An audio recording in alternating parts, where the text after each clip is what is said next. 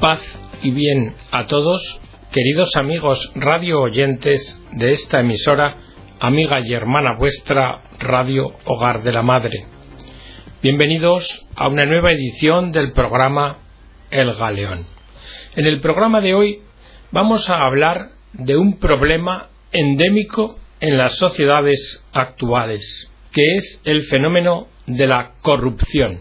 Y lo vamos a hacer dando unos retazos, unas pinceladas del pensamiento del Papa Francisco sobre esta cuestión. Porque el Papa ha hablado muchas veces de la corrupción, y no sólo como una mera degeneración del sistema, que se podría controlar con las oportunas intervenciones de los estados de derecho, sino denunciando su carácter de práctica habitual en las transacciones comerciales y financieras, en los contratos públicos y en toda negociación que involucre agentes del Estado.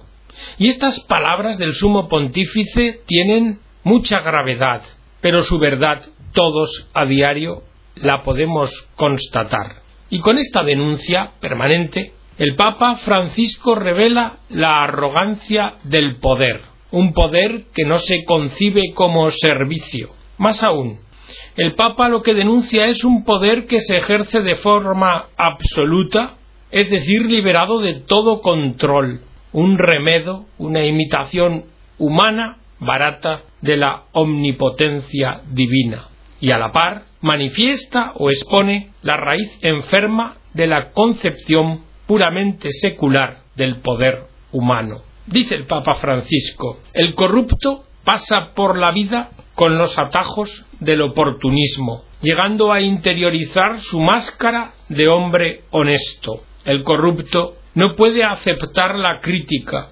descalifica a quien la hace, procura menoscabar cualquier autoridad moral que pueda ponerle en tela de juicio, no valora a los demás y ataca con insultos a quien quiera que piense de manera distinta a la de él. Es más, si las relaciones de fuerza lo permiten, persigue a todo aquel que le contradiga. La corrupción se expresa en una atmósfera de triunfalismo, porque el corrupto se cree un vencedor, y en su ambiente se pavonea para destruir a los demás. El corrupto no conoce la fraternidad ni la amistad, solo la complicidad y la enemistad. Y el Papa insiste en la ceguera que, afecta al corrupto, porque dice el corrupto no percibe su propia corrupción, algo parecido a lo que sucede con el mal aliento, que el que lo sufre no lo percibe, son los demás quienes se dan cuenta y deben decírselo. Mirad, el poder por naturaleza es un hecho elitista e inevitablemente en los sistemas sociales hay grupos depositarios del poder. Y la degeneración o corrupción de esos grupos se produce cuando operan redes de conexiones en lugar de las normas que rigen la sustitución normal de dichas élites. Son redes de conexiones vinculadas con contactos políticos o familiares, confesables o inconfesables. En definitiva, la corrupción se da cuando ya no se respeta el derecho, sino a quien detenta el poder, y cuando se sustituye el mérito en la sociedad por criterios de nombramiento, promoción, ascenso, a causa de la complicidad de los responsables de la cosa pública. O sea, que se deja de lado el bien común y se sustituye por los poderes fuertes que están respaldando intereses privados. En otras palabras, cuando el poder de derecho se asocia con el de hecho. Y resulta, sin embargo, que el primero nace para controlar al segundo, para tutelar a los débiles. ¿Y cuál es la consecuencia? La consecuencia es que se abre el camino a la mediocridad y al oportunismo, que se premia la ambición de los arrogantes, que se baja el nivel de toda institución quedando reducida a la propia de quienes situados en la cúspide se rodean tan solo de aduladores, incapaces de enfrentar la superioridad de los demás porque se encierran en su propio delirio de omnipotencia. En suma, el poder se fortalece con los débiles, pero se muestra débil con los fuertes, convirtiéndose en un juego de alianzas. Y al final, el jefe, el que manda, se identifica con la doctrina absoluta. Esto explica la sumisión de tantos a las lógicas del poder absoluto, porque a aquellos que no comulgan con sus criterios se les viene a considerar como delincuentes. El poder absoluto se libera de las normas y todos quedan sometidos a auténticas mafias que repiten en sí mismas las lógicas de mandar propias del Estado. Y todo eso se produce sin que el jefe se sienta un corrupto, ni sus compadres o reclutas se sientan cómplices. ¿Qué por qué? Pues porque encerrados en un sistema autorreferente, en un juego de espejos de ellos mismos, les lleva siempre a exclamar, como excusa, el yo no fui. Por esto, el corrupto difícilmente podrá salir de su estado por un remordimiento de conciencia interna. La corrupción es un mal más grande que el pecado y más que perdonado. Este mal lo que tiene que ser es curado. Porque mirad, hay pocas cosas más difíciles que abrir una brecha en un corazón corrupto. Y fijaos si este asunto de la corrupción tiene importancia para el Papa Francisco, que se ha referido en el tiempo que lleva de pontificado, al menos en 34 ocasiones a la materia. Lo ha hecho en documentos, lo ha hecho en sus alocuciones matutinas en la capilla de la Casa de Santa Marta, tres homilías, dos audiencias, dos ángelus, dos cartas, dos mensajes, la exhortación apostólica Evangelium Gaudium, importante, ¿no? El asunto. En el mensaje para la Jornada Mundial de la Paz de 2015 atribuyó a la corrupción el ser una de las causas más profundas de esclavitud. Dijo, entre las causas de esclavitud hay que incluir la corrupción de quienes están dispuestos a hacer cualquier cosa para enriquecerse. Corrupción de intermediarios, corrupción de miembros de fuerzas del orden, corrupción de agentes estatales, corrupción de instituciones civiles y militares. Pero la corrupción encierra vanidad. En primer lugar, once días después de ser elegido Papa, el sumo pontífice, el domingo de Ramos de 2013, exclamó, miremos a nuestro alrededor, cuántas heridas inflige el mal a la humanidad, guerras, violencias, conflictos económicos que se abaten sobre los más débiles, la sed de dinero, que nadie puede llevárselo consigo, que lo debe dejar aquí. Recuerdo que mi abuela decía a los niños, el sudario no tiene bolsillos. Amor al dinero, al poder, la corrupción, las divisiones, los crímenes contra la vida humana y contra la creación, y nuestros pecados personales, las faltas de amor y de respeto a Dios, al prójimo y a toda la creación. Pero pensad que Jesús en la cruz sintió todo el peso del mal y que con la fuerza del amor de Dios lo venció y lo derrotó en su resurrección. En la Evangelii Gaudium, exhortación apostólica, habló el Papa Francisco de la injusticia a los otros que constituye la corrupción. Oíd, mientras las ganancias de unos pocos crecen exponencialmente, las de la mayoría se quedan cada vez más lejos del bienestar de esa minoría feliz.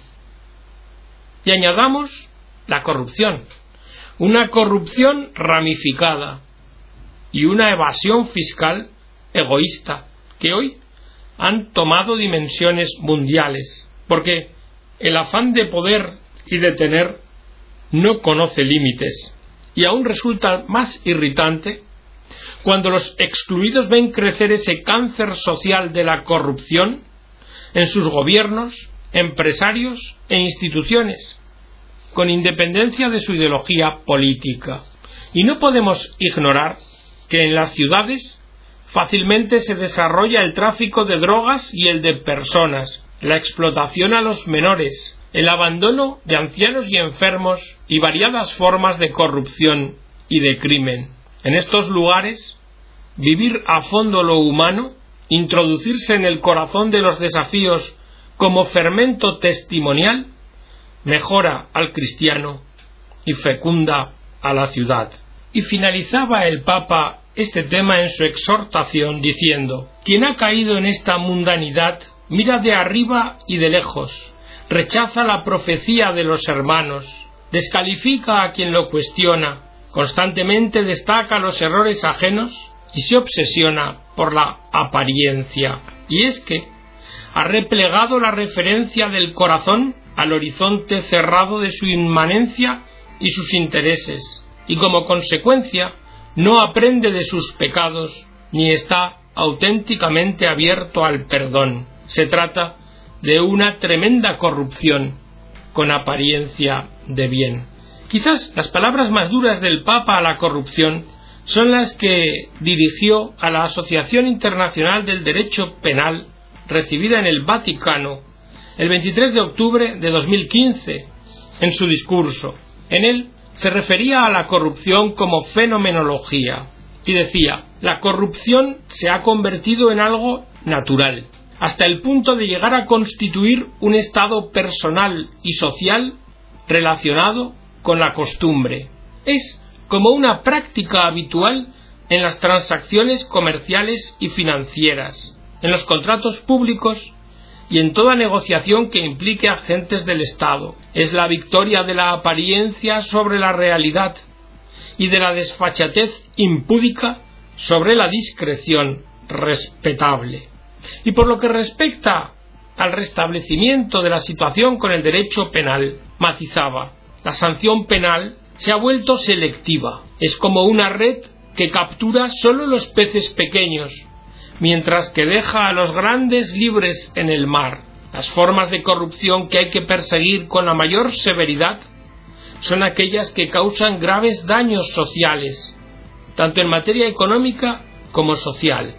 Por ejemplo, los graves fraudes contra la administración pública, el ejercicio desleal de la administración, la obstaculización al funcionamiento de la justicia, con la finalidad de procurar la impunidad para las propias acciones malas o para las acciones malas de los terceros. También el Papa aludió a la corrupción en su viaje internacional a Río de Janeiro. Invitó a los jóvenes a no desanimarse, a no perder la confianza y a no dejar que la esperanza en ellos se apagara. Y les instó, mirad, la realidad puede cambiar, el hombre puede cambiar. Sean ustedes los primeros en tratar de hacer el bien, de no habituarse al mal, sino de vencerlo con el bien. Miren a Jesús, que en la cruz está junto a tantos jóvenes que han perdido su confianza en las instituciones políticas, porque perciben el egoísmo y la corrupción, cuánto hacen sufrir a Jesús nuestras incoherencias. Y a los obispos africanos les habló de trabajar en favor de los débiles, de los pobres y de los marginados, cuya situación en gran medida se debe a la corrupción y a la falta de atención por el bien común, porque, dijo a los prelados, la corrupción es un robo a los pobres, hiere a los más vulnerables, daña a toda la comunidad y destruye la confianza. Y a continuación introdujo un llamado a los cristianos. La comunidad cristiana está llamada a ser coherente con su testimonio de las virtudes de honradez e integridad para poder estar ante el Señor y ante el prójimo con las manos limpias y el corazón puro. Y también hizo un llamado a la Iglesia. Es imprescindible que cualquier medio temporal que la Iglesia tenga a su disposición sea administrado con honradez y responsabilidad para dar buen testimonio y especialmente allí donde la corrupción ha obstaculizado el justo progreso a la sociedad. También el Papa se dirigió en otra ocasión a la Organización de las Naciones Unidas para la Alimentación y la Agricultura, a la que instó a poner en primer lugar a la persona y a la dignidad humana. Y reprochando tantos sofismas y coartadas que acompañan los debates en la lucha contra la pobreza y el hambre. Porque hay que contrarrestar los miopes intereses económicos y las lógicas de poder de las minorías. Es necesario combatir contra esa corrupción que produce privilegios para algunos e injusticias para muchos. La tentación de la corrupción, así como la codicia, la idolatría y la mentira, y una referencial trabajo, han sido también objeto de atención por el Papa en sus homilías en la capilla de Santa Marta en relación a la tentación que supone la codicia, la idolatría, la mentira y el trabajo. En relación con la tentación dice que la corrupción es un peligro, es una tentación, llama a convertirnos en corruptos y hace mucho mal. Jesús habló de esto a los doctores de la ley y a los fariseos, a los que llamó sepulcros blanqueados. La senda, dice el Papa, de la autonomía, de la autosuficiencia, es siempre camino peligroso, porque los corruptos son grandes desmemoriados, olvidaron el amor con que el Señor hizo la viña y los hizo a ellos. Estos cortaron la relación con el amor y se convirtieron en adoradores de sí mismos. La corrupción tiene que ver con la mentira, porque la mentira es el lenguaje de los corruptos y su idioma la hipocresía. Porque los corruptos no aman la verdad, solo se aman a sí mismos y procuran engañar, involucrar al otro en su mentira. Como su corazón es mentiroso, no pueden decir la verdad. Pero es el mismo lenguaje que empleó Satanás durante el ayuno en el desierto. Tú tienes hambre, puedes convertir esta piedra en pan. Y luego, ¿para qué tanto afán? Lánzate desde el alero del templo. Y la corrupción también tiene que ver con el trabajo. La corrupción, pecado muy grave porque va contra la dignidad de la persona, esa dignidad con la que todos somos ungidos con el trabajo. ¿Qué, qué es corrupción? preguntáis. Corrupción es esto. Corrupción es no ganar el pan con dignidad. Mirad, donde hay engaño no está el Espíritu de Dios. Quien hace doble vida es un corrupto. Hay una diferencia. Quien peca quisiera no pecar, pero es débil y pide perdón. El Señor le acompaña y está con él. Por esto nosotros debemos decir, pecadores sí, pero corruptos no. Muchas más cosas ha dicho el Papa sobre la corrupción, pero tenemos que ir acabando este programa. Vamos a terminar con un análisis breve y con una llamada a los cristianos. El Papa dice, parte de un hecho, las personas corruptas no tienen fuerza para reaccionar, porque la corrupción les da algo de felicidad, les da poder, les hace sentir satisfechos y por eso no deja espacio para el Señor ni para la conversión. Y aquí, aquí voy a señalar cuál es nuestro deber de cristianos. Tenemos que pedir perdón por ellos, por los corruptos. Tenemos que pedir al Señor que les dé la gracia de arrepentirse, para que no mueran con el corazón corrupto. Y por eso os digo, condenar a los corruptos, sí. Pedir la gracia de no llegar a ser corruptos, sí, pero también rezar por su conversión. Y hasta aquí, queridos amigos, estas palabras del Santo Padre sobre la gravedad de la corrupción, la injusticia que representa para uno mismo, para el propio corrupto que traiciona su vocación y su ser, la injusticia y los efectos que conlleva para los demás que lo padecen y por último la ofensa que supone a Dios. Y esperando que todos tomemos conciencia de que, como el Papa decía en Brasil, esto no está escrito, podemos cambiar y todo se puede cambiar, con esta reflexión me despido de todos vosotros, esperando que este programa haya servido para vuestra edificación. Me despido de todos vosotros, deseándoos que Dios os bendiga.